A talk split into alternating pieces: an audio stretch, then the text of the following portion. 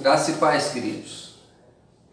Quem cresceu lendo revistinhas em quadrinhos, revistinhas da, da Marvel, ou mesmo quem assistiu, acompanha os seus filmes, já ouviu falar do Doutor Estranho.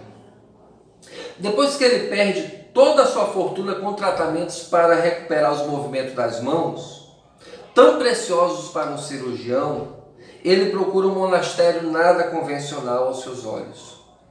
Resumidamente, ele é rejeitado, mas persevera à porta do monastério, até que depois de tanta insistência é aceito. Bem, nossa ilustre desconhecida de hoje, assim como um doutor estranho, não é bem uma personagem real. Ela é personagem de uma parábola sobre oração. Embora em uma parábola os personagens não sejam reais, não quer dizer que as situações não possam ser na vida real. O nosso texto bíblico de hoje se encontra em Lucas, no capítulo 18, do versículo 1 até o versículo 8. Que além de uma viúva desconhecida, nos traz ainda um juiz. Sobre o juiz, é dito que ele não teme a Deus, nem respeita aos homens. Em outras palavras, ele não liga para o que Deus pensa de suas atitudes, muito menos para o que diz a opinião pública a seu respeito. Na cultura do Oriente Médio naqueles dias, bem como em muitas culturas hoje em dia, era organizada por um senso comunitário de honra e vergonha, mais que por valores individuais abstratos de certo ou errado. Mas não era o caso daquele juiz. Pessoas assim só se preocupam com o que pensam a respeito de si mesmas, com seu ego ou com seu bem-estar. Um juiz assim não se importaria em aceitar propinas contra um inocente desvalido. Há um peso de consciência, não há peso de consciência para ele, não, de forma alguma. Isso não incomoda, nem mesmo quando ele deita a sua cabeça no travesseiro para dormir. Ele não teme a Deus, nem se importa com as pessoas, só se importa com a sua satisfação pessoal. Para alguém que demanda de seu juiz e pode comprá-lo, que pode pagar uma propina, não teria grandes dificuldades. Mas para alguém desvalido, caído em desgraça, que não tenha ninguém ao seu lado, é um desastre total pois não adiantaria recorrer, nem em nome de Deus, pois este juiz não teme a Deus, nem adiantaria recorrer ao seu opróbrio e sua desgraça, pois esse juiz não liga para as pessoas. Todos nós, em algum momento, já nos deparamos com um pedinte, que ao pedir ajuda apela, apela, me ajude pelo amor de Deus.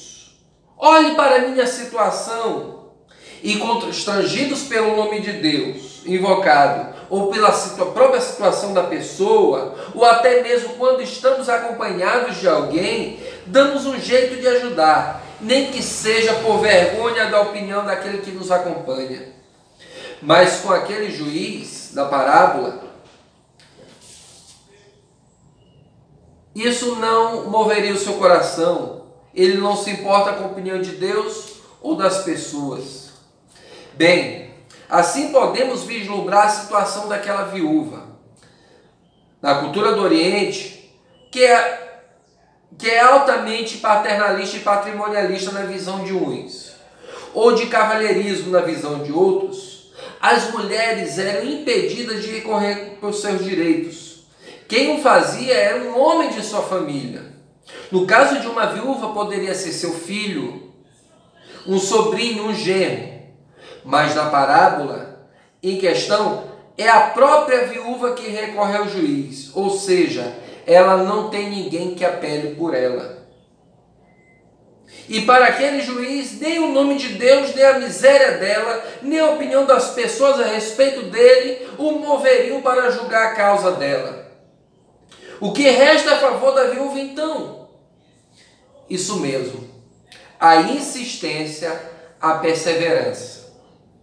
Aquela viúva, conhecendo a fama juiz, se vale então da persistência à sua porta. O juiz, por um tempo, até a ignora, sem se preocupar com Deus, com ela ou com a opinião pública. Mas, já depois da existência da viúva, o juiz decide julgar a sua causa, para que ela não o incomode mais. Das várias aplicações que podemos tirar, vamos começar com a mais importante, destacada pelo próprio evangelista. A necessidade dos crentes orarem constantemente sem desanimar. Sim, está muito claro nas Escrituras que devemos ser constantes na oração, mas todos nós sabemos o quão difícil termos uma vida plena de oração, de piedade, de estarmos dispostos a orar, não somente em nossa pensação, para usar o linguajar de uma criança, mas também separando tempo para isso. Mas, como na palavra introdutória de Lucas, nesse capítulo, esta é uma parábola, parábola sobre sempre orar sem esmorecer.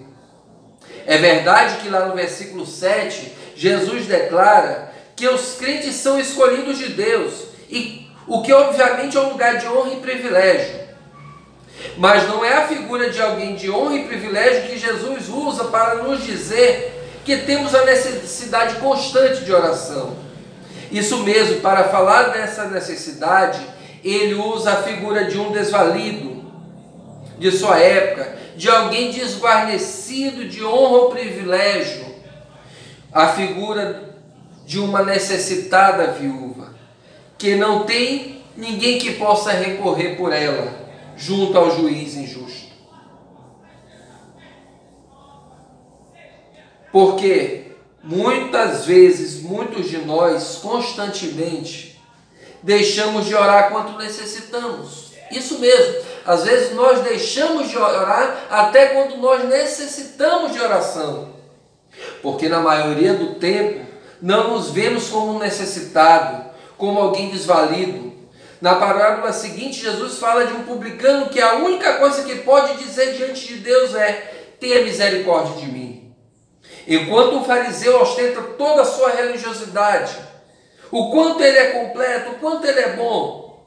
Sim, nós devemos sempre estar nos despindo de nossa religiosidade, daquilo que vemos como mérito nosso, do quanto nos vemos como bons o suficiente para sempre estarmos nos chegando a Deus em oração.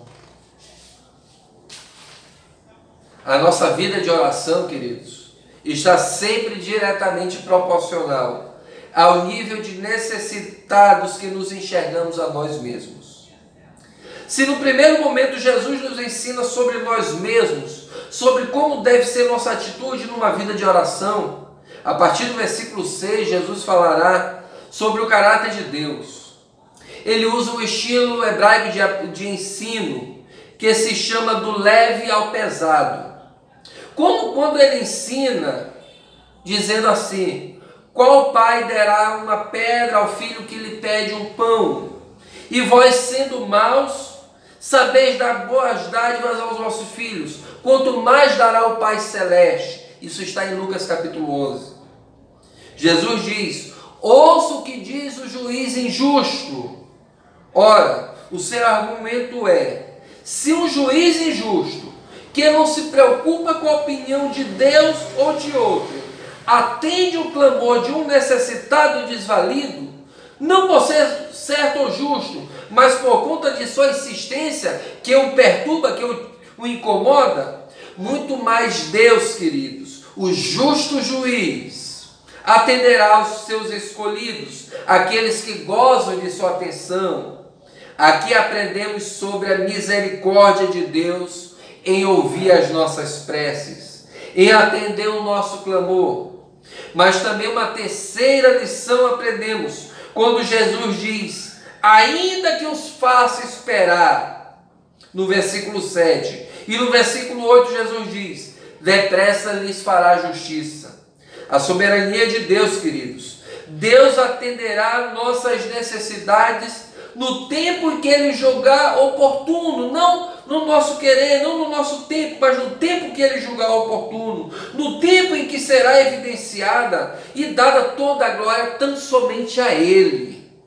Deus tem mais interesse, queridos, em aprendermos a orar, em buscar em oração, como uma viúva desvalida, do que como uma criança cheia de manias ou um filho birrento.